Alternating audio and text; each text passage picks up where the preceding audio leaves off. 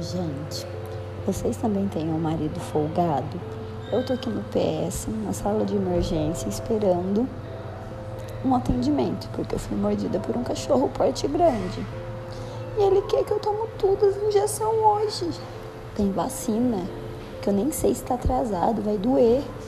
Aham. Uhum. Eu vou tomar tudo. E eu vou chorar demais.